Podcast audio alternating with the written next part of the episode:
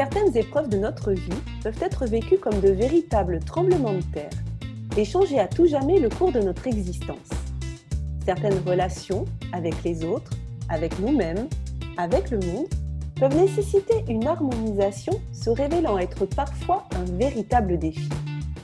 Bonjour, je suis Virginie Chastel, créatrice du podcast Osmose Harmonisons nos relations. Je vous propose tous les vendredis une aventure audio vers la découverte d'une personne qui m'a partagé son histoire, ses épreuves et les actions mises en place pour retrouver son équilibre et son énergie. Aujourd'hui, je reçois Olivier. Il nous partagera comment il a réussi à se livrer avec authenticité pour se libérer et créer ainsi des opportunités. Nous parlerons de son changement de point de vue sur ses propres blessures et sa responsabilité et nous aborderons aussi ce que l'on appelle le contrat d'âme.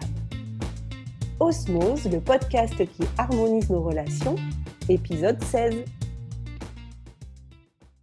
Bonjour Olivier. Bonjour Virginie. Comment tu vas? Euh, Ça va très bien, je te remercie. Bon, ben c'est super. Je suis euh. ravie de te retrouver euh, aujourd'hui pour un nouvel épisode de mon podcast. Et avec toi, ben, comme avec tous les autres, on va parler de ce qui concerne des relations, des relations aux autres, des relations à soi, des relations au monde, à l'environnement. Et aujourd'hui, ben, avec toi, on va aborder une partie de ta vie. Mais d'abord, est-ce que tu serais d'accord pour nous dire qui tu es? Bien, Déjà, je te remercie euh, de ton accueil. Avec plaisir. Et je, vais me présenter euh, à vous tous. Donc, euh, je m'appelle Olivier Mathieu. Je vis actuellement euh, en confinement sur euh, le bassin d'Arcachon dans des conditions plutôt agréables. Et, entre la plage et la forêt. C'est sûr qu'il y a pire. et oui, donc j'apprécie. Hein. Mmh. ça me permet, si on parle de la relation à soi, aux autres, bah, c'est un moment privilégié pour travailler la relation à moi, justement à me reconnecter à moi et à l'environnement d'une autre manière. Euh, j'aime bien ne pas me forcément tout de suite me définir par mon activité, mais par cette phrase euh, un peu amusante qui pour moi a beaucoup de sens, euh, c'est de dire que je suis un peu une âme venue d'ailleurs faire des expériences sur Terre donc mmh. parfois tout va très bien parce que ça se passe comme j'ai envie ou que ça me plaît et parfois je suis en mode mauvais joueur et ah. là ça arrive et là j'ai envie de jeter le jeu par la fenêtre. Donc bien sûr. D'accord. Bon, eh ben écoute, je pense qu'on va bien s'amuser au cours de cette interview parce que tu vas nous emmener voilà, dans, dans ton monde. Est-ce que tu peux nous dire euh, quel âge tu as? Est-ce que tu as des enfants? Est-ce que tu vis seul Oui, là j'ai 48 ans. Euh, pour le moment, euh, je, je, vis avec moi-même. Déjà, c'est pas mal. J'apprends à vivre avec moi-même. C'est une très belle expérience que je fais pour me retrouver, puisque c'était un peu ma, ma grande problématique. Euh, et en termes d'activité, parce que c'est souvent ça finalement qui, qui, nous définit en premier, euh, euh, je suis dans l'accompagnement d'entrepreneurs, euh, dans aussi je pratique le feng shui, euh, l'architecture d'intérieur, parce que l'environnement vient aussi impacter la manière dont on évolue, dont on se sent dans la vie, dont on arrive à, à réaliser ce qui est important pour soi. Et oui. Ça fait partie de, ce qui nous euh, influence. D'accord. Alors, on va rentrer dans le vif du sujet, si tu veux bien. Et est-ce que tu peux, du coup, euh, rembobiner un petit peu le cours de ta vie et partir à une période où ben, il y avait des, des, problèmes, des problématiques euh, autour du thème de, de, la relation? Alors, comme on disait, soit aux autres, soit à soi, soit à l'environnement, à des choses extérieures la nourriture peut-être. Ah bah là, on, pourrait aller sur la relation d'un point de vue général, on pourrait aller très loin parce que j'ai des souvenirs euh, qui remontent à l'âge de six mois. On, ah dit que c'est pas possible, mais moi j'ai des souvenirs très très précis. D'accord.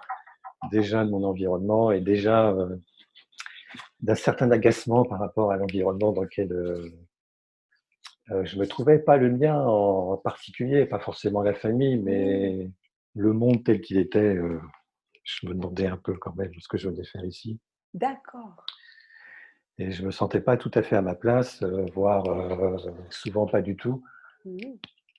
Et c'est finalement quand je suis arrivé à l'âge adulte où j'ai commencé les études supérieures, etc., que j'ai pris mon premier appartement et que j'ai vécu, je suis entré dans une autre dynamique, que finalement je quitte un peu le cocon familial et, et c'est là que je me rends compte à quel point je ne me sens pas du tout adapté à la société dans laquelle euh, je suis.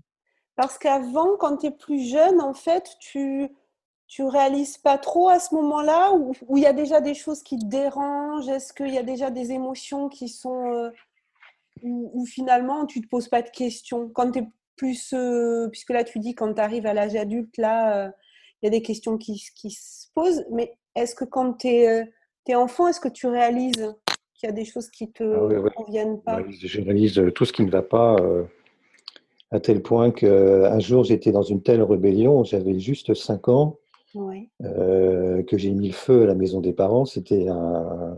Je dis c'est, que cette vie-là n'avait aucun sens, que enfin, rien n'avait de sens.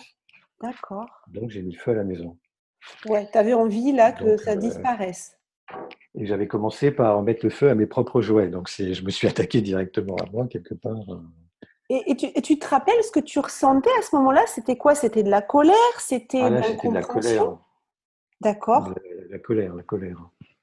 De la colère parce que les choses ne se passaient pas comme tu voulais euh, De la colère par rapport à quoi en fait? Parce que finalement, pour moi, euh, je, ne, je ne voyais pas le sens de la vie. Euh, si je veux rentrer dans des choses plus personnelles, j'avais l'impression de vivre au milieu de robots, euh, donc je voyais pas le sentiment, je voyais pas l'affection, je voyais pas l'amour, je voyais pas de sens. Je voyais juste des personnes qui s'agitent, euh, chacun dans leur. Euh, mmh. J'avais une perception des choses. Ouais. je me rebellais contre la maîtresse. C'était la période, c'est vrai, c'est vrai finalement, j'avais un peu oublié ça, c'est une période où je me rebellais contre beaucoup de choses, beaucoup de gens. D'accord. Une rébellion parce qu'il y avait pas, parce que tu ne sentais pas d'humanité. C'est ça, tu dis c'était des robots, tu tu voyais pas de sentiments, donc il y avait euh, comme s'il n'y avait pas de, de, lien, enfin pas d'affection, pas de. Ouais, Finalement, j'avais l'impression qu'on devait rentrer chacun dans une case, euh, sur un parcours, euh, remplir un rôle, une fonction, une fonction, voilà. Donc quand on est élève, on doit apprendre parce que c'est comme ça. Euh, quand on est enfant, on doit être gentil avec ses parents parce que c'est comme ça. Euh, quand il est 18 h euh, c'est l'heure de manger, donc on mange, qu'on a faim ou pas parce que c'est comme ça. Et finalement, c'était ça qui marquait, c'était le fait de fonctionner en mode robot. Et quel était le sens derrière tout ça? Où était, où était la découverte Donc du coup, je partais dans mon imaginaire. Alors là, j'avais un imaginaire où j'avais une autre vie. Et finalement, c'est peut-être pour ça que quand j'étais, euh, entre guillemets, enfant ou jeune euh, lycéen, euh, j'avais un tel imaginaire, j'avais mes activités personnelles dans lesquelles je pouvais me réfugier. Donc, je trouvais un équilibre. Après, à l'âge adulte, il y a plein de nouvelles obligations qui arrivent. donc, on a moins de temps pour ça automatiquement. Mmh je Et là, c'est devenu, c'est devenu plus problématique du coup ça s'est amplifié, c'est du coup ce sentiment de pas trouver de sens à l'âge adulte. Il y a une amplification des choses? Bah oui, là ça s'amplifie parce que il a fallu choisir des études. Parce qu'à un moment donné, comme on dit, il faut gagner sa vie. C'est un mot qui est terrible de dire gagner sa vie. D'ailleurs, oui. Euh, on est déjà vivant. Ça, je fais une dédicace à Christian Junot. c'est lui qui a parlé, euh, enfin, c'est avec lui que j'ai entendu parler la première fois de, cette phrase terrible qu'on dit tous, Et ouais. plus ou moins. Gagner sa vie, mais on est déjà vivant, on n'a pas besoin de gagner. Ouais, euh, et donc, il fallait que je trouve un travail. Il fallait que ça ait du sens. Il fallait que ça ait du sens pour toi. Est-ce que tu as choisi un travail parce qu'il fallait justement ou est-ce que tu as réussi quand même à y mettre du sens dans le choix de, ton travail à ce moment-là? Ben, En fait, moi, j'avais, euh, quand j'étais enfant, j'avais deux passions et que j'ai beaucoup développées à l'adolescence en lisant beaucoup de livres, en fréquentant des personnes dans ces domaines-là. C'était la médecine, la psychologie et l'architecture. D'accord. ça, c'était deux choses, deux thématiques quand, quand j'étais euh, collégien, lycéen, pendant que d'autres lisaient des BD ou des choses comme ça, moi j'allais à la bibliothèque et je lisais des livres euh, sur la psychologie humaine, déjà sur le développement personnel, euh, sur l'architecture, euh, l'alimentation. je ne lisais que ça, que ça, que ça, que ça. En, en, en, quête de sens sur la vie, à ton avis? C'était je cherchais, j'écoutais des émissions aussi. Il y avait des émissions de développement personnel sur une radio euh, parisienne euh, que je ne saurais plus, euh, je sais plus ce que c'était comme radio, mais c'était le soir. il y avait des émissions de développement personnel. C'était, c'était à l'époque, c'était, c'était très rare. Hein, c'était et du coup, ça, ça m'aidait à, à, retrouver un sens. Et donc, je me disais, bah, je vais être médecin ou je vais être architecte. Mmh Mais je voulais pas être médecin pour donner des médicaments. J'avais déjà une autre idée derrière la tête. Mais je me disais, bon, bah, il faut rentrer dans le bout. Alors, on va faire un diplôme conventionnel et après, je ferai ce que je veux. Oui. Et c'est ce que tu as fait? Et non, c'était pas ce que j'ai fait. Euh, ça fait partie de ça. C'est ça qui a longtemps fait partie de ma problématique, c'est euh, de faire ce que je veux vraiment, d'assumer ce que je veux. Euh, bizarrement, toute la famille s'est liguée, braquée, en disant que non, je ne serais pas médecin, parce qu'à cette époque-là, il commençait, soi-disant, à y avoir des problèmes, il y avait trop de médecins, le numerus clausus était trop bas, il y en a qui ne gagnaient pas leur vie, blablabla. Enfin, ouais. Euh, là, c'est un, peu problématique de parler certaines choses parce que euh, j'ai eu des, conflits assez particuliers dans la famille. Et, oui, j'imagine que forcément, ça a créé. Euh, il y avait de toute façon cette, rébellion des tout petits qui, qui a continué pendant un certain temps, forcément. Ben, en fait, c'est ça. Et du coup, en, fait, dès que je manifestais, voilà, pour tout dire, dès que je manifestais une appétence pour quelque chose, une envie pour quelque chose, une passion pour quelque chose, euh, d'une manière ou d'une autre, euh, ils venaient me, me, le déglinguer, me le flinguer ou mettre un, point d'arrêt. Ouais. Est-ce que tu penses que c'était euh, c'était toi qui l'interprétais comme ça ou est-ce que vraiment il y avait, euh, il y avait cette opposition À ton avis Peut-être tu n'as pas la réponse, hein, d'ailleurs. Hein. Si, enfin, en tout cas, je vais dire que j'ai mon point de vue. Après, je n'ai pas le leur. Bien sûr. Voilà. Euh, pour être le plus objectif possible, évidemment. Oui. Euh, maintenant, avec le recul, je peux voir un peu les choses différemment. En tout cas, ils m'ont clairement, euh, ils ont clairement refusé que je fasse médecine. Et ils ont clairement refusé que je fasse euh, de, me payer des études d'architecte. Oui, donc ça, c'est des faits. Ça, ça c'est factuel. ça, c'est exactement. Ouais, bon. Après, ils ont accepté euh, que je rentre dans, dans, une boîte privée, donc c'était pas qui coûtait beaucoup plus cher euh, que euh, si j'avais fait médecine ou architecte, une école d'architecture. Donc c'était pas une question d'argent. Oui. c'était une question d'un autre ordre. Oui, c'est ça.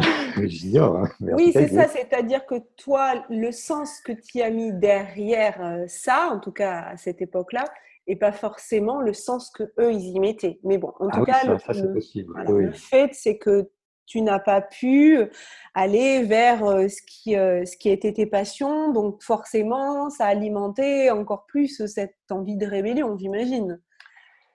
Et puis, alors, euh, non seulement l'envie de rébellion, et puis en même temps, le fait que ben, c'est impossible d'exprimer qui je suis, ce que je veux, ce que j'aime, parce que de toute façon, soit c'était dangereux, dans certains cas, soit de toute façon on allait me le détruire. J'ai un exemple qui est très simple, alors que pareil, je peux interpréter. Hein. Euh, donc je ne sais pas si c'est la réalité, si ça s'est passé comme ça. En tout cas, c'est comme ça que je l'ai vécu.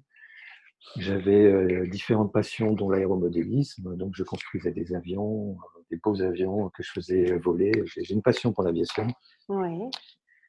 Donc c'est une passion qui coûtait euh, cher. Hein. Et donc, quand on fabriquait des avions, on, était content euh, parce que c'était un, vrai travail et on y tenait parce que ça coûtait cher. Et oui. Et un jour, je l'avais, euh, j'avais posé les ailes, je l'avais installé dans ma chambre, donc il prenait beaucoup de place. Et ma mère est rentrée dans la chambre et elle a marché sur l'empannage, donc c'est l'arrière de l'avion, et elle l'a cassé. Ah. Et moi, dans ma tête, je m'étais dit, mais comment peut-on marcher sur un avion qui était quand même grand hein? Il faisait 50 cm de haut, 1m90 d'envergure. Ah oui. comment on marche dessus euh, sans se rendre compte? Donc, dans ma tête, c'était un acte délibéré. Oui, oui, oui. Après, je, ne sais pas. Et oui, Et oui comment savoir? Hmm. ça, des événements comme ça, il y en a eu plein qui m'ont en tout cas conditionné à me dire que c'est très dangereux de montrer ce que je suis, ce que j'aime, ce que je veux, parce que de toute façon, ça se passera toujours mal. Et oui. Et est-ce qu'effectivement, du coup, cette, cette croyance donc, que tu as eue, euh, bah, due à ton enfance et ton éducation, est-ce que euh, ça s'est reproduit avec d'autres personnes? Cette, bah. euh, cette, croyance, comme tu disais, là, faut faire attention, je ne peux pas vraiment montrer qui je suis parce que ça peut être dangereux ou ça peut. Est-ce que ça a eu des répercussions euh, ah oui. alors ça a eu de grosses répercussions en ce sens que à partir du moment où je suis euh, donc quand j'ai mon bac, j'ai quitté les parents et je me suis installé. C'est là que j'ai habité à Paris à partir de ce moment-là, j'ai vécu ma vie. Mmh euh, et euh, comment dirais-je? Je me suis dit, bon, j'ai compris certaines choses, donc je vais passer en mode caméléon. Donc je vais m'intégrer, euh, je vais prendre le masque de, des milieux dans lesquels j'évolue. Oui. Je vais prendre les codes. Mmh. Et c'est ce que j'ai fait pendant des années. J'ai par chance, j'ai évolué dans des milieux très différents. Donc ça, c'est extrêmement enrichissant parce qu'en plus, ça évite d'être euh, enfermé ou conditionné par une certaine euh, façon de penser, façon d'être, etc. Mais est-ce que tu étais toi-même du coup? Mais du coup, non, du coup, je n'ai jamais été moi-même. Je, prenais les codes et masques, je m'intégrais très bien partout où j'allais. Euh, sauf que j'étais jamais moi, je faisais pas forcément exactement ce que j'aurais voulu faire, j'étais pas forcément qui j'aurais voulu être, je ne disais pas. Euh, euh, par exemple, typiquement, le développement personnel, j'en parlais que quand j'étais dans certains environnements, j'en parlais jamais quand, quand j'étais dans d'autres. J'avais des idées politiques, philosophiques, et, ou autre. Euh, ça dépendait. Je, disais certaines choses à certaines personnes, certaines autres choses à d'autres personnes. Et j'avais tout bien fractionné dans ma vie. Donc, en fait, euh, j'étais très différent selon le groupe dans lequel je me trouvais. Ça allait loin quand même. Hein. Ouais. Et est-ce que, est-ce qu'à à ce moment-là, parce que le risque, c'est de se perdre vraiment et de plus savoir qui on est, est-ce que, du coup, est-ce que tu te rendais compte de ça, que du coup, tu étais caméléon et que tu, changeais de façon d'aborder les choses? Et voilà, est-ce que tu t'en rendais compte? Et, ma deuxième question, c'est euh, est-ce que tu arrivais à savoir qui tu étais du coup? Alors, euh, est-ce que je m'en rendais compte? Oui. Euh, mais sans, sans m'en rendre compte, c'est pas facile à dire. C'est-à-dire que c'était devenu tellement naturel ouais, ouais, ouais. C'est-à-dire, tu te rendais compte que tu devais, tu devais changer, mais c'était devenu une habitude, quoi. Voilà, c'était un automatisme même, je dirais. Euh, et je me rendais compte en ce sens que je ne mélangeais jamais euh, les personnes selon les groupes dans lesquels euh, elles étaient, entre guillemets, rangées, catégorisées ou équipées. Au risque d'être démasquées. Voilà, c'est exactement ça. Donc, je ne mélangeais jamais les gens, jamais, jamais, jamais. Donc, tout était cloisonné par contre, dès que j'étais dans un groupe, instantanément, j'avais les codes. Euh, et donc, du coup, euh, ben, forcément, j'étais apprécié, euh, tout allait très bien. Et c'était pas fatigant de devoir constamment. Est-ce que tu te sentais ben fatigué, vidé Est-ce que est-ce que tu arrivais à avoir de l'énergie à faire ça? Parce que j'ai, la façon dont tu le racontes, on, se dit, mais euh, ça doit être épuisant à chaque fois de devoir être euh, différent. Tu vois ce que je veux dire? J'entends bien. En fait, j'ai une grosse capacité d'adaptation. Ouais. Euh, ça, ça fait partie de, de, mes points forts. Mmh. Donc euh, finalement, euh, ça n'a jamais été, ça n'a jamais été compliqué, problématique, épuisant. J'ai pas eu besoin de réfléchir à ce que je dois au début, oui, mais très vite, c'est devenu une telle habitude, un tel automatisme. Un automatisme, tu réfléchis. Tu étais sur un pilote automatique qui était capable, suivant, euh, je dirais, la route sur laquelle tu étais, d'adapter ta vitesse, d'adapter euh, ta façon de conduire. Enfin voilà, c'était euh, automatique. Personne ne pouvait imaginer que je pouvais être radicalement autrement dans d'autres circonstances, etc. C'était inimaginable. J'avais que ma grand-mère euh, maternelle qui, me connaissait très bien, avec qui je partageais euh, beaucoup de choses, euh, qui savait, qui, voyait, qui comprenait. Mais sinon, j'étais un vrai passe-muraille. Et à quel moment ça a commencé, enfin, tu t'es dit, ça peut pas durer? À quel moment tu tu ouais est-ce qu'il y a à un moment donné un point de bascule un événement une prise de conscience quelque chose de se dire mais là c'est là c'est pas moi? Euh, il y a eu un premier je dirais un premier euh, déclic euh, qui remonte loin il remonte à 2000, 2004 mmh quand j'ai suivi ma première formation de feng shui euh, auprès d'un maître qui enseignait le feng shui, en même temps le développement personnel, la géologie, beaucoup de choses. Donc c'était tout un package qui allait au-delà du feng shui, donc euh, qui faisait aussi travailler sur soi. Oui. Euh, même si le feng shui peut faire travailler sur soi, mais disons que là on travaillait vraiment directement sur soi au cours de ce stage. On, de, cette formation, ça durait trois semaines. On, apprenait à réintégrer notre corps euh, pour développer nos perceptions, etc. Donc ça obligeait à, se, à revenir à soi, à une certaine vérité, une certaine réalité, etc. Et là, ça a été un, premier déclic. C'était un choc, hein, ce stage. Euh, oui, j'imagine. Il s'est passé beaucoup de choses durant, durant ce stage. Euh, j'étais juste venu pour apprendre à faire du feng shui, mais il s'est passé beaucoup, beaucoup. Oui, tu pensais pas que tu allais apprendre des choses sur toi, en fait. Non, non, non. Et donc, euh, ça a été de, très grosses prises de conscience à ce moment-là. Est-ce qu'il y a eu un peu de résistance J'étais perdu.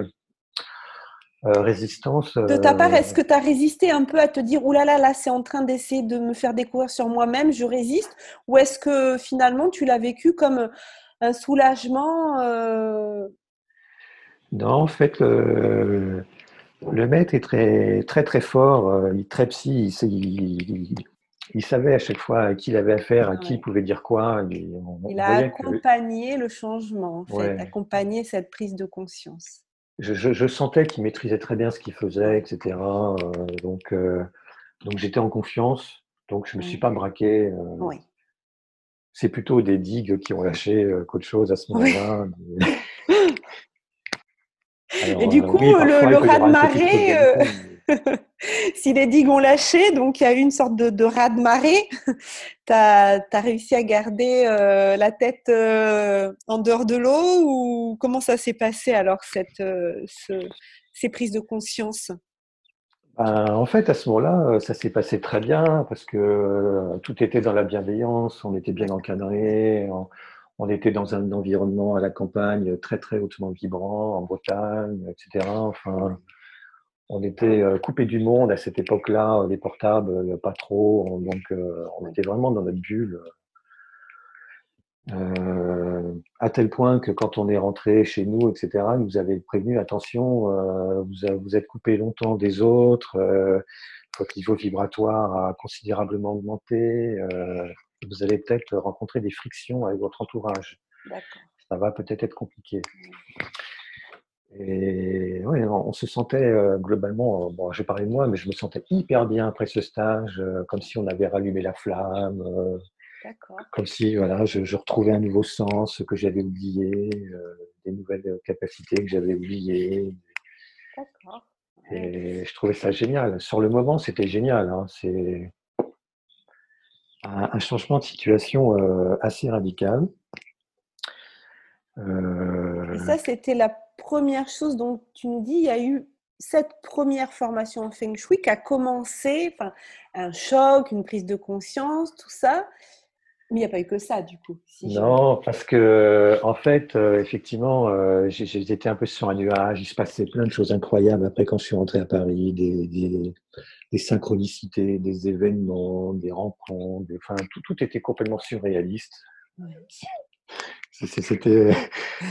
C'était génial, hein. c'était presque un conte de fées. Mmh euh, et puis, tout ça n'a pas duré. Ah. Euh, tout ça, c'était comme dirait. Euh, la lune de miel, c'est ça? C'était la lune de miel. C'était la carotte avant le bâton. C'était le. Parce qu'après, il y a une descente aux enfers, euh, entre guillemets, parce que tout d'un coup, j'ai reconnecté à quelque chose qui me parlait plus, avec lequel j'étais en résonance, qui était sensationnel. Hein. Ouais. Et puis ensuite, euh, ben, tout ça s'est redescendu, euh, les peurs sont revenues, euh, mon niveau d'énergie vibratoire a redescendu, je suis revenu dans mon quotidien habituel. Donc j'ai fini par retrouver les, les, mêmes schémas, les mêmes modes de fonctionnement, les mêmes relations, les mêmes obligations. Et donc tout d'un coup, ben, au bout d'un moment, je suis revenu à ce que je vivais avant, le stage. Sauf qu'entre-temps, j'avais connu autre chose. Donc euh, là, il y avait un gap monstrueux entre ce que j'ai connu à un moment donné et ce que je revivais à nouveau. Et là, ça, je l'ai très, très, très mal vécu.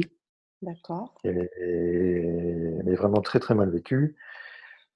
Euh, ça a été long euh, après pour, pour un peu m'en remettre, entre guillemets. Parce que tu te disais, ouais, tu disais en fait, je reviens comme avant, alors qu'il y avait un autre possible. Est-ce qu'il y avait, euh, qu'est-ce que tu ressentais à ce moment-là? Est-ce que c'était de la culpabilité de dire j'ai pas été capable de rester dans cette lune de miel? Euh, Est-ce que je serais capable à nouveau d'y retourner? Euh, Comment tu te sentais de, bah, Tu as dit le mot juste, euh, c'est la double, la triple culpabilité. La culpabilité, euh, pourquoi pendant des années, euh, je n'ai pas été comme ça Pourquoi je ne me suis pas autorisé ça Et puis une fois que je le vis, pourquoi je ne suis pas capable de le maintenir Pourquoi je l'abandonne Donc oui, la, la, double culpabilité. Alors du coup, bon ben voilà on te l'avait dit, t'es bon à rien. Ah ouais. Et là, donc ça confirme le fait que. T'es pas capable. De toute façon, ce que tu aimes vraiment, tu n'y arriveras jamais. On t'a toujours dit, etc. Enfin, il y a tout mmh. qui revient, tout qui remonte à la surface. Oui. Donc finalement, euh, avoir connu ça, c'est encore pire parce que, à ce moment-là, mmh. ça, me montre que ben, je passe à côté de quelque chose. Oui, parce que quand tu sais pas ce qui est possible, bon, tu peux être mal, mais tu sais pas qu'il y a autre chose de possible. Mais quand tu l'as vécu, que tu es allé voir le truc, que c'est possible et que tu repars en arrière, il y a cette frustration, j'imagine, supplémentaire de dire, mais en plus, ça pourrait être autrement. Et oui, et à, tout point de vue, parce qu'il se trouve qu'à ce moment-là, euh, euh, euh, j'ai rencontré une des, stagiaires, je suis tombé amoureux d'une des stagiaires euh, qui, qui a vécu un peu le même parcours. On était tous les deux dans des vibrations, dans des schémas au top. Donc on a vécu une histoire, mais euh, c'est sensationnel en fait. La lune de miel, donc. Et là, vraiment, un truc, euh, c'est. Pour moi, là, c'est mon Graal, ça. Mmh. J'en suis toujours là. Mais du coup, après, le reste, c'est paru un peu fan, un peu c'est ouais, il y a eu un tel, il s'est passé un tel. Euh, j'avais des perceptions qui étaient à ce moment-là extrêmement développées. Euh, je faisais du feng shui et rien qu'en prenant un plan, le regardant, euh, j'étais, je pouvais dire ce qu'il y avait dans le jardin, je pouvais dire où il y avait un problème. juste en me connectant au lieu. D'accord. Je savais où il y avait une rivière, il y avait, mais sans outils, sans rien comme ça. C'était une connexion là qui se faisait, euh, tout était, euh, oui, c'est ça, fluide. Super bien guidé par l'univers. Voilà, c'était génial. Là, la vie était un jeu. Là, là c'était. Euh,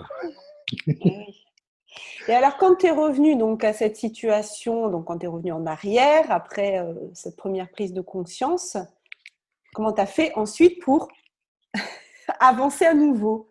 Bon, d'abord, j'ai sombré. Hein. Alors, euh, sombré, sombré, sombré, hein. euh, Pire, pire qu'avant, en fait. C'est-à-dire que là, ah c'était. Euh, oui, Parce que je me suis tapé dessus, parce que finalement, je me suis dit que ça avait. Mes vieux schémas sont venus, que la vie n'avait finalement aucun sens et pourquoi je vivais, etc.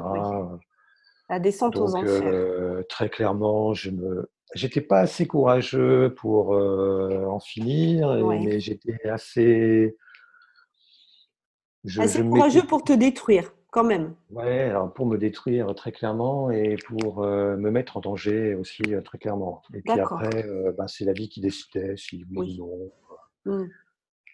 Hmm. tu remettais ta vie un peu dans les mains du hasard. Oui, voilà. Pour... on ne prend pas sa responsabilité à ce moment-là.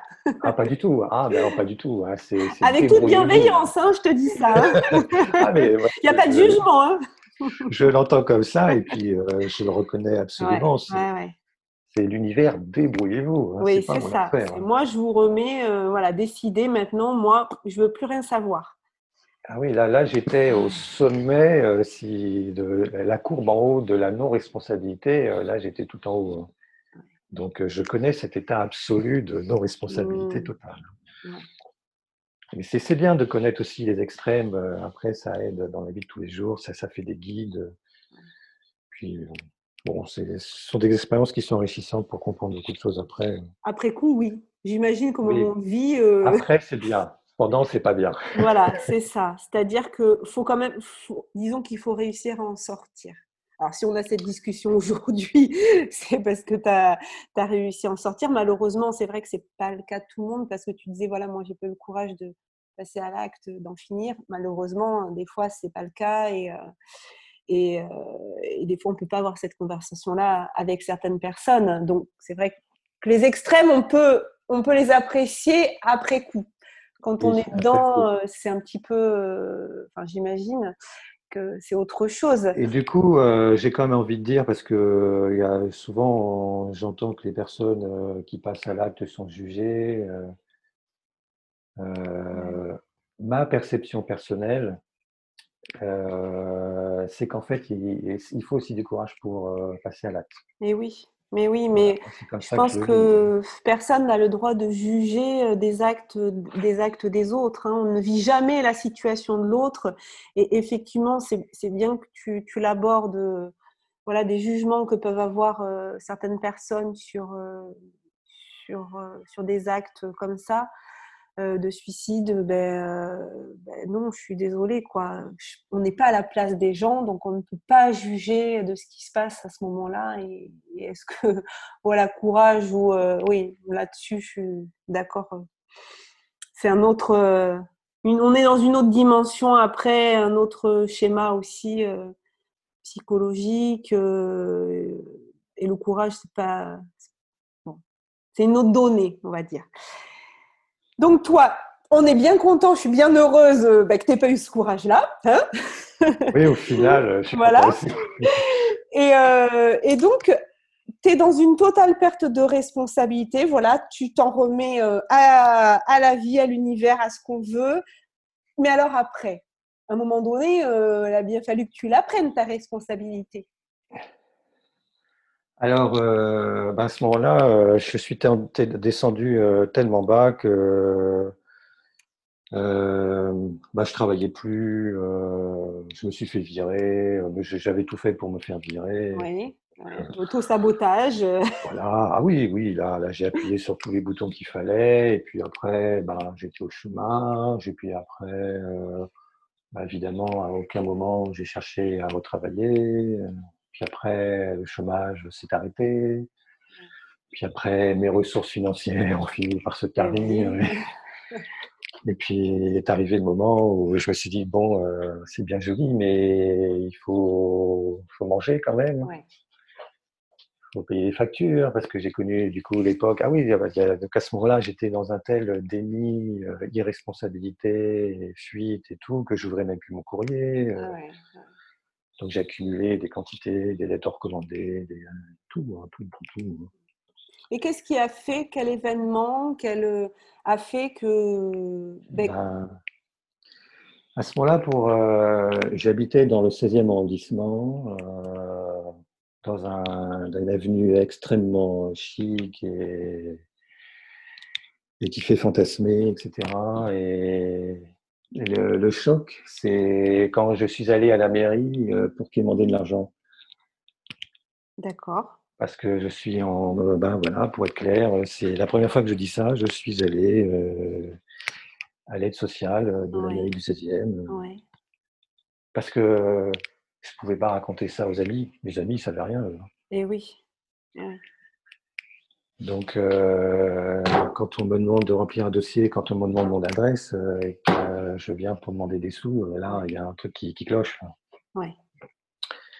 Et, là, donc le, fait de le voir dans le regard de l'autre, euh, là, c'est un choc. Et mmh. puis, euh, je l'ai vécu aussi un peu comme une humiliation de d'en être arrivé au stade où je dois demander euh, de l'argent. Mmh.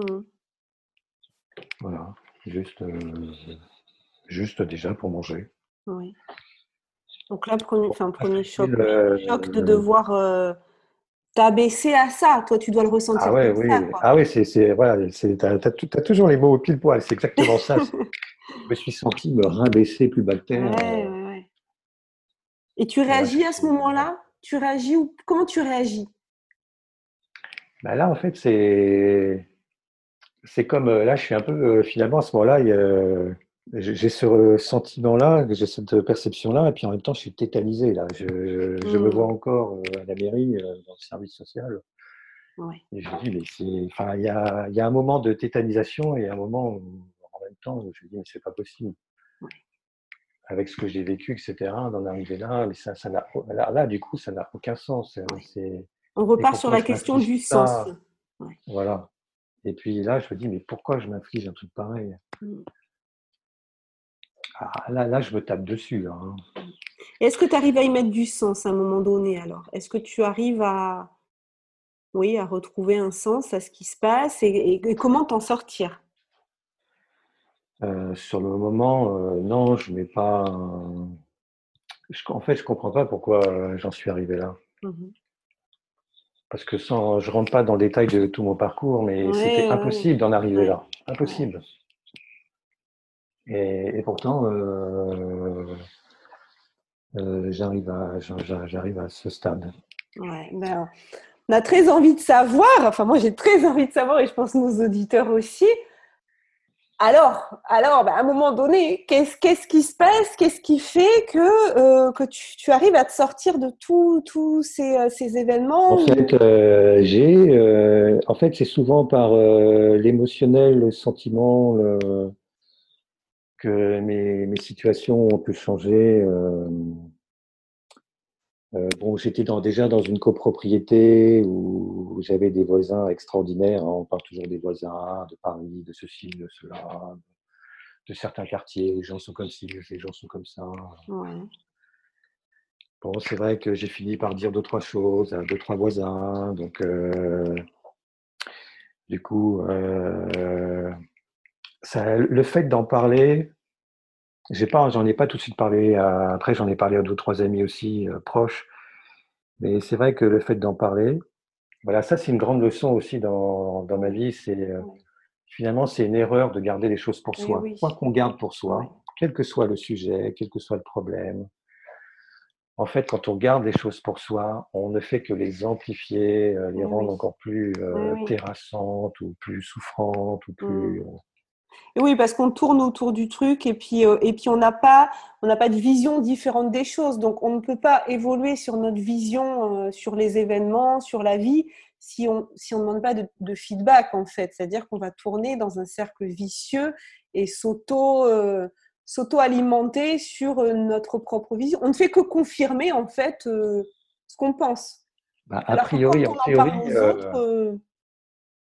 bah, c'est ça, c'est a priori, euh, euh, on, vit le problème, euh, il y a peu de chances qu'on le résolve tout seul, puisque c'est après que, que je comprendrai que c'est moi qui ai créé le problème, donc il y avait peu de chances que je puisse le régler tout seul. Donc, avec, comme on dit, le même niveau de conscience et de perception et de croyance. Exactement. Et alors, en quoi le fait d'en parler aux autres t'a permis d'évoluer sur ton niveau de conscience, sur les choses Alors, la première chose, c'est que même sans avoir de feedback, même sans avoir de réaction, le simple fait de parler d'un mmh. problème euh, qui nous ronge, ça libère quelque chose. Le simple fait de partager quelque chose et d'être écouté, même sans réaction, même sans conseil, même sans solution immédiate, euh, ça aide. Le fait de mettre en mots, M-O-T-S, les mots M-A-U-X. Exactement, c'est vrai, on dit toujours ça, ce qui, pour moi, ça faisait partie de toutes ces phrases clichés, eh euh, tarte à la crème, etc. Mais c'est vrai que ce qui ne s'exprime pas s'imprime. Et ça, je l'ai vécu euh, suffisamment pour le savoir. C'est euh, quand on parle de quelque chose, c'est une première manière de le sortir de soi un peu. C'est comme si finalement on avait un gros paquet, une grosse quantité en soi. On sort à chaque fois qu'on va en parler, on va sortir une petite partie de cette quantité. Euh, et donc, on va libérer quelque chose. Mmh. Puis après, du coup, euh, on peut. On n'est pas à l'abri d'avoir quelqu'un qui va être soutenant, qui va vous donner une solution, ou un conseil judicieux, etc., euh, mmh. etc. Et c'est ce qui s'est passé pour toi? Il y a eu quelqu'un qui, a été. Il y, a, il y, a, eu comme ça plusieurs personnes. Euh, euh, on, grâce à ça, euh, en avoir parlé, ben, il y a un voisin, il ne savait pas que je faisais du feng shui, l'architecture, des choses comme ça. Il m'a fait entrer sur un projet énorme. Donc, je suis passé de zéro à rien du tout à un truc énorme. Les opportunités, les opportunités, ah le fait de se, de se livrer, de s'exprimer, euh, ça crée les opportunités. On, a notre responsabilité sur les opportunités. Si on reste dans son coin et qu'on ne se dévoile pas, les gens ne vont pas venir frapper à notre porte. En fait, c'est ça aussi. C'est euh, c'est vrai qu'il euh, faut se mettre aussi à la place des autres. Il y a, comment est-ce que les autres pourraient savoir euh, qu'on eh vit telle ou telle difficulté, qu'on a telle ou telle aspiration? Ça peut être aussi des choses positives. Hein. Bien sûr. si on ne parle pas de ce qui va bien ou de, de ce qui ne va pas bien, c'est difficile pour les autres de le savoir. Et finalement, je me rends compte au fur et à mesure que j'avance dans ma vie, c'est que plus on parle, plus on partage, mmh le, ce qui va comme ce qui ne va pas, plus on a de probabilité de se créer des opportunités. C'est ça. D'être des opportunités pour les autres. Et oui, bien sûr, c'est réciproque. Voilà, c'est réciproque. Et puis, euh, bon, je, carbure beaucoup à cet aspect-là aussi. C'est vrai, ça, ça m'aide. Euh, à ce moment-là, je rencontre aussi une femme euh, un peu miraculeuse, elle est très dans le développement personnel. Oui. Euh, et elle m'a beaucoup, beaucoup, beaucoup aidé. Euh, à un moment donné, euh, elle a estimé qu'elle m'aidait trop quand même. C'était pas son rôle non plus, donc elle m'a envoyé aller voir, consulter certaines personnes qui étaient thérapeutes dans c'était métier. Et il se trouve qu'elle connaissait des thérapeutes pareils, assez incroyables. Donc après, c'était le début, euh, le début d'un cheminement, d'un vrai travail sur moi. Et euh, il se trouve qu'elle était suffisamment intelligente, ouverte, euh, elle, a une bonne connaissance de la nature humaine, etc. Donc, je n'ai pas été toujours très cool avec elle. Hein. Mais elle s'est bien accrochée et elle a été une aide extrêmement précieuse. Et ce, c'est une chance. Ouais. Et ce travail sur, euh, sur toi que tu as fait donc avec les thérapeutes, est-ce qu'il t'a amené à. Hum, puisqu'au départ, tu parlais du mode caméléon dans lequel euh, tu vivais, ta façon d'être.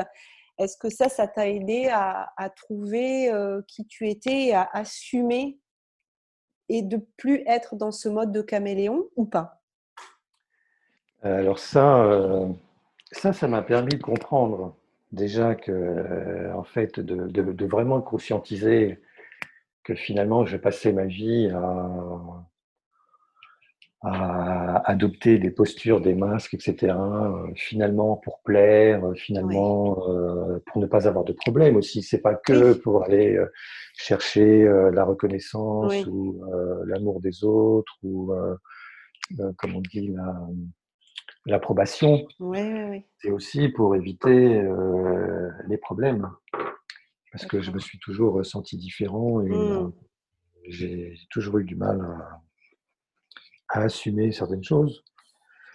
Donc, c'est à la fois une fuite, euh, et puis à la fois, oui, bien sûr que j'allais euh, chercher aussi de l'approbation, etc., de l'affection.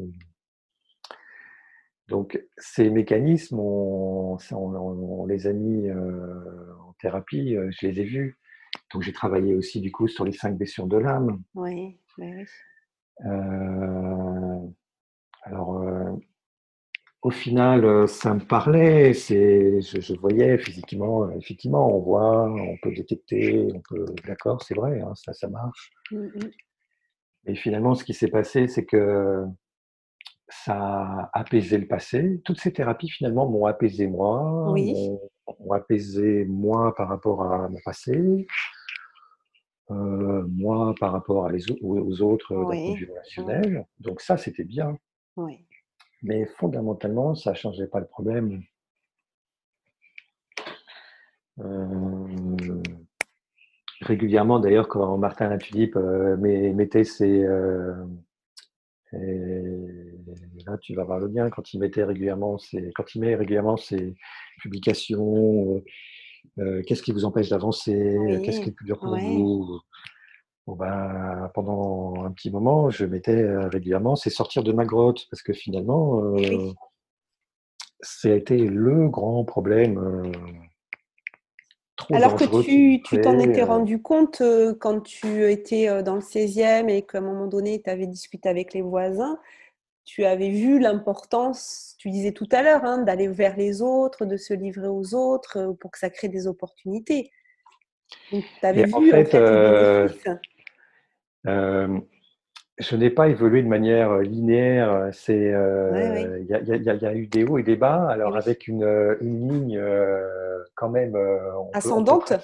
ascendante, voilà. Mais régulièrement, il y a eu des refutes.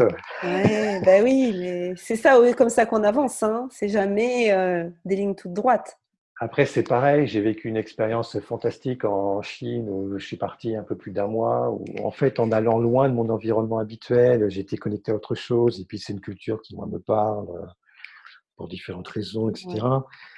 Et donc, euh, je me suis vu, perçu, et j'ai vécu ma vie autrement à ce moment-là, dans un autre environnement. Avec, euh, et ça, ça, m'a, ça a été un choc d'abord positif, parce que là, j'ai vu mon soi exponentiel. Alors là, du coup, maintenant avec le recul, j'ai compris qu'à ce moment-là, j'ai vu mon soi exponentiel. Qui était de sortir de sa grotte. Quand tu sors de ta ah grotte, tu vois toutes les, tous les possibles que ça libère. Ah, mais là, c'était, c'était, c'est pareil, c'était totalement surréaliste ce que j'ai vécu là-bas. C'est quand euh, je raconte ça, je dis c'est pas possible. Et eh bien si, si, j'étais avec une amie à ce moment-là, c'était irréel au possible. Est-ce que est-ce qu'on pourrait dire que ce qui a été un petit peu, euh, euh, enfin, je sais pas comment dire, entre guillemets, la solution que tu as trouvée, c'est de se dire pour que je puisse être dans ma pleine réalisation et développer mon plein potentiel, c'est qu'il faut que j'accepte de sortir de ma grotte et de que j'accepte d'être jugée, que j'accepte euh, peut-être de, me mettre un peu en danger, de prendre des risques mais que ça, du coup, c'est la solution. En tout cas, est-ce que ça a été pour toi la solution? En fait, c'est ça, c'est-à-dire que pour, euh, je vais faire le lien avec les blessures euh, de l'âme. Euh, donc oui, effectivement, j'ai entre autres la blessure d'abandon, la blessure de rejet et la blessure d'injustice, et majoritairement la blessure d'abandon. Donc, on a beaucoup travaillé avec ça. C'est vrai, il y a des événements dans la vie euh, qui ont activé tout ça, d'accord. Mmh. Mais alors après, euh, si ça a activé ça, c'est que c'était en moi, puisque face à une même situation, on ne réagit pas de la même manière. Bien sûr. Donc, c'est qu'il y a bien une part de soi qui interagit avec euh, ces blessures. Et puis à un moment donné, c'est une phrase de François Lemay. Euh, enfin, ce sont ces, séminaires qu'il faisait à un moment donné euh, où il parlait toujours de revenir à soi, revenir à soi, revenir à soi, revenir à soi. oui, la reconnexion à soi. Ah oui, ça, la reconnexion à soi. Euh, oui. Voilà, et je l'écoutais en boucle, en boucle, parce que je sentais qu'il y avait un truc là. J'ai l'intuition qu'il fallait que je l'écoute. Et puis à un moment donné, bah, j'ai eu un déclic tout bête, finalement, tout simple pendant des années, on a travaillé sur les blessures de l'âme et toujours moins par rapport aux autres. Et puis à un moment, je me suis dit, mais l'abandon, c'est pas moi par rapport aux autres, c'est pas les autres qui m'abandonnent, c'est finalement c'est moi que j'ai abandonné. Et oui, ouais. Et oui. Ah, ça, A été un, ça a été un déclic là aussi. Finalement, c'est, je suis revenu à moi et je me suis dit, mais finalement, quand je vois, quand j'ai joué au caméléon pendant des années, c'est moi que j'ai abandonné. Et oui, tu as abandonné ton propre. pas moi. C'est ça. Et c'est là où j'ai envie de te dire, où revient la pleine responsabilité, de prendre la responsabilité ben, de cette blessure-là. Tu l'as dit, c'est c'est pas les autres qui t'ont abandonné, c'est toi qui t'as abandonné. Et tant que tu étais en train de chercher à l'extérieur de toi la réponse, ben, tu ne pouvais pas la trouver en toi. Et en fait, c'est exactement ça. Finalement, tout ce qu'on vit, à je veux dire, tout ce que je vivais à l'extérieur, ça venait appuyer sur une problématique intérieure. C'était là, puisque moi-même je ne le voyais pas, eh bien, l'environnement extérieur concourait à me le mettre sous le nez pour qu'enfin je prenne conscience qu'il y a quelque chose à traiter, à accueillir, à guérir, à gérer. Et là, finalement, c'était même pas une, quelque part une blessure. C'est, je me suis abandonné parce que euh, j'ai pas osé être qui je suis, parce que c'était plus confortable, ou parce que j'avais peur. Ou, oui. Euh, Mais c'est super tout ce que tu nous dis parce qu'on a tendance effectivement quand on parle des blessures, euh, abandon, rejet, injustice, humiliation, trahison, de, l'imaginer comme étant euh, des choses qu'on a vécues venant de l'extérieur. Alors, je ne dis pas que ça ne vient pas de l'extérieur, il y a toujours... Euh, mais si on le retrouve, notre pleine responsabilité sur en quoi on est responsable, pas coupable, mais responsable, et quelle est notre part de responsabilité, et surtout comment on répond à ces événements-là. Il y a deux choses qui sont très très importantes à dire. D'abord, euh, en termes de, euh, l'interaction avec le monde extérieur. Je donne un exemple toujours très simple. Euh, voilà, imagine que tu as une plaie béante sur ton bras droit. que je vois, euh, que tout le monde voit, et puis sur ton bras gauche, bah, tout est normal. Bon. Si avec, si avec mon doigt, je viens appuyer, même doucement, au cœur de ta plaie béante, je vais te faire mal. Maintenant, si je viens avec ce même doigt appuyer avec la même pression sur le bras gauche, il ne va rien se passer du tout.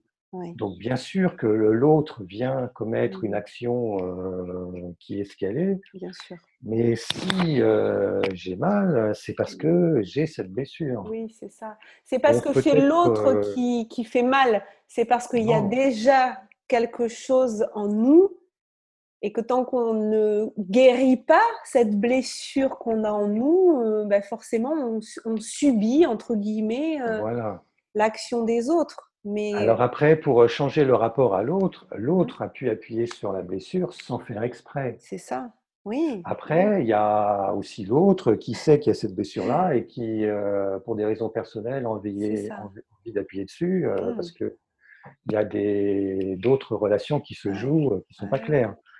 Donc c'est pour, pour, bien voir, il y a plusieurs finalement degrés de lecture de tout ce qui se passe. Mais au final, au final, à la limite, l'autre, il est ce qu'il est, il fait ce qu'il fait, bien, mal. C'est aussi sa responsabilité de son côté. Voilà. Voilà. Euh, la responsabilité qu'on a, c'est est-ce qu'on guérit la blessure ou pas pour que, quoi que le monde extérieur fasse, on soit mmh. tranquille.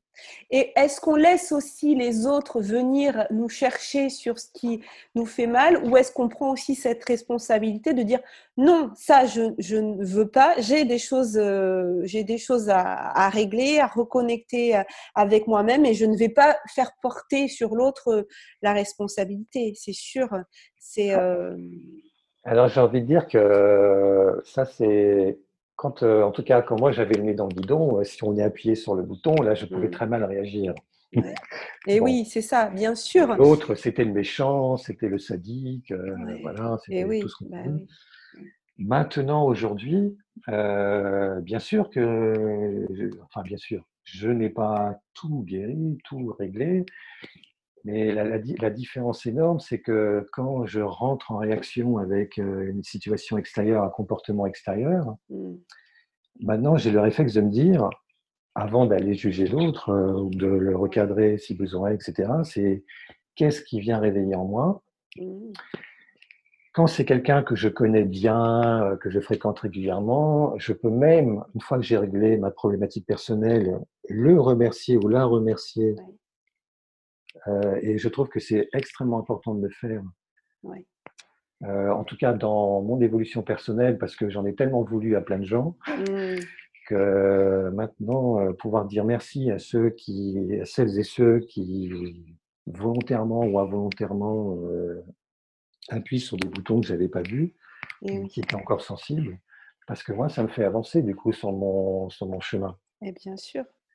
Ouais, il y a beaucoup de choses très intéressantes que tu nous as dites. Je vais essayer de, repointer bien les, les, points importants pour nos auditeurs. En tout cas, moi, ce que j'ai ressenti, déjà, euh, c'est le fait que tu es passé d'un état où tu ne prenais pas ta responsabilité, un état de prise de responsabilité, le fait que tu aies accepté en fait de parler aussi aux autres de te livrer en fait avec authenticité, ce qui a permis, comme tu le disais, euh, de te libérer puisque ce qui ne s'exprime pas s'imprime. Donc le fait de l'exprimer, tu commences à libérer euh, ce qu'il y avait au fond de toi, ça t'a permis de créer des, opportunités qu'on ne se crée pas si on, ne se livre pas.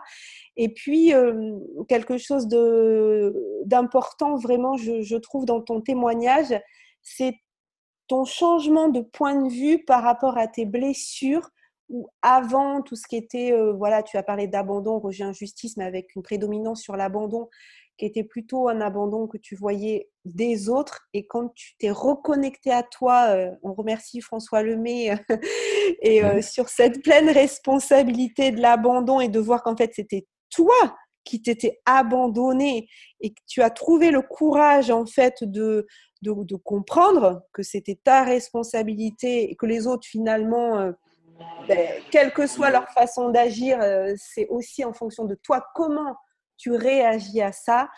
Et, euh, une dernière chose très importante que, tu as dite, c'est de, réaliser que les, les autres, malgré des fois les, les blessures qu'ils peuvent nous faire subir, qui, avait, euh, qui t'ont challengé sur ces choses-là. Et, euh, et, tu sais, euh, François Lemay, puisqu'on parle de lui, il a tendance à parler des anges déguisés en trous du cul.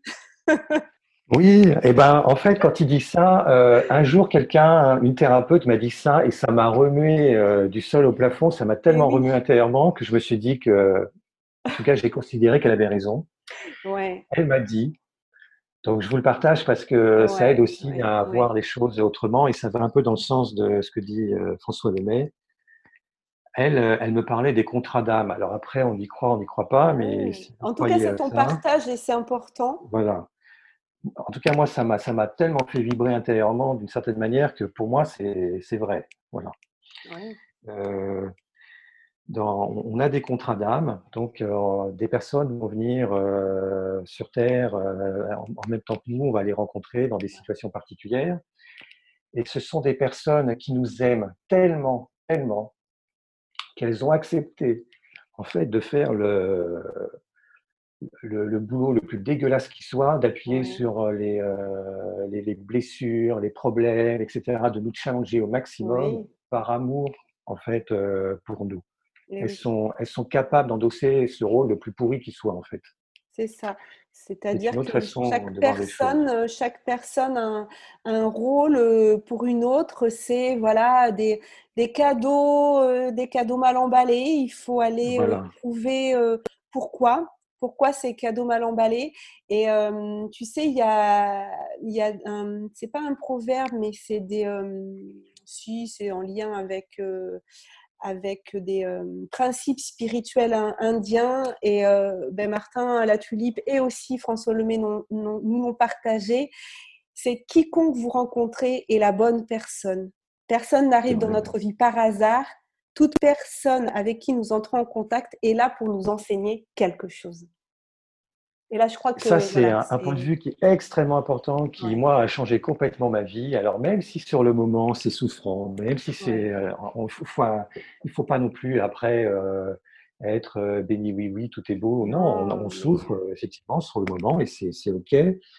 mais essayer de garder dans un coin de sa tête que cette personne-là, elle est juste en train d'appuyer sur un mécanisme que j'ai. Quel est ce mécanisme Comment je peux m'en libérer Comment qu'est-ce que j'ai à mettre en lumière que je n'ai pas vu? Mmh. Cette personne n'est pas contre moi, quoi qu'elle fasse. Euh, elle m'aide à cheminer, elle est là pour euh, quelque chose. Même si c'est désagréable momentanément. Ben écoute Olivier, je te remercie énormément pour, euh, pour ce moment d'échange qui était très riche avec beaucoup de, beaucoup de, de, clés qui en tout cas chez toi ont, ont eu leur, leur sens, leur raison d'être. Je te remercie vraiment pour ta confiance. Euh, je pense que nos auditeurs là ont eu plein, plein d'idées qui vont les faire réfléchir. Je te souhaite une très belle fin de journée et euh, je te dis à très bientôt. Je te remercie, je, vous remercie. J'espère que ce que j'ai partagé euh, pourra inspirer et aider. Oui, ça c'est sûr que ça va, ça va remuer des choses, mais on est là pour ça. Bonne journée. À bientôt. À bientôt. Si cet épisode vous a plu, sentez-vous libre de le partager. Pensez à vous abonner si vous souhaitez recevoir les épisodes dès leur publication. Vendredi prochain, je recevrai Delphine. Elle nous confiera comment elle a sauvé sa peau face à des relations toxiques. Elle nous partagera l'importance du respect de soi et de la cohérence. Nous verrons pourquoi elle est finalement reconnaissante que la vie lui ait permis de grandir et devenir une meilleure personne. En complément de ce podcast, je vous invite à me retrouver sur ma chaîne YouTube Virginie Chastel ou ma page Facebook du même nom, plusieurs fois par mois, pour des entrevues avec des leaders du développement personnel qui viendront nous partager leur point de vue et les clés qu'ils ont personnellement utilisées pour dépasser certaines épreuves de leur vie. Et pour encore plus de contenu inspirant, je vous donne aussi rendez-vous sur mon site internet virginiechastel.fr. En cadeau, vous pourrez télécharger les 22 questions qui ont le pouvoir de dépolluer votre vie relationnelle et me rejoindre sur le groupe privé Facebook Osmose Harmonisons nos relations. Belle fin de journée à vous et surtout, prenez soin de vous.